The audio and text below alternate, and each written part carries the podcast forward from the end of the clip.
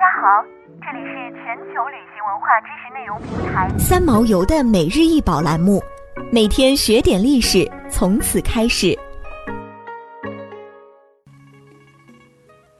红山文化黄玉猪龙形佩，高十四点一厘米，宽十点四厘米，由黄绿色岫岩玉雕琢而成，材质温润，呈猪首龙身，体型肥硕。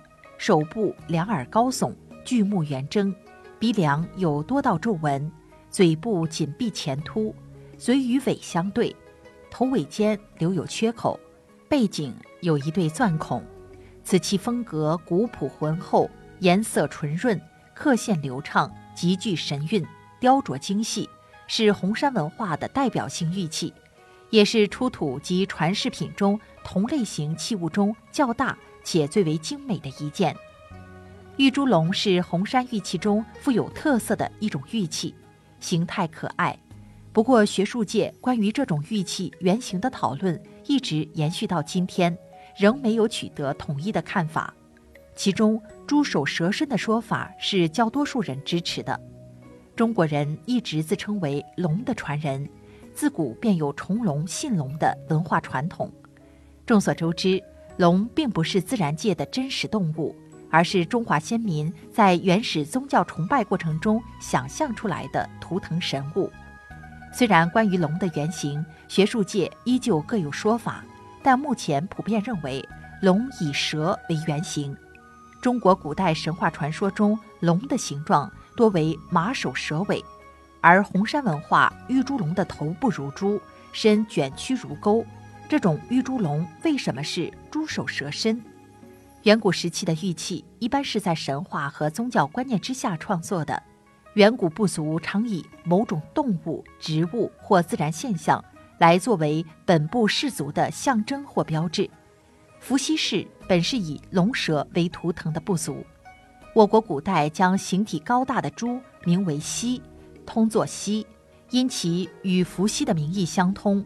故玉猪龙被当是伏羲氏的化身，考古发现的玉猪龙也可称之为玉溪龙。有学者认为，这就是玉猪龙雕琢成猪首蛇身的根本原因。野猪是我国各地普遍生存的大型动物，猪与原始农业关系密切，中华先民对猪的饲养有着悠久的历史。由于我国北方远古部族与猪有着密切的关系。他们便对这种动物产生特别好感，甚至怀有崇拜心理，逐渐把猪作为图腾神物。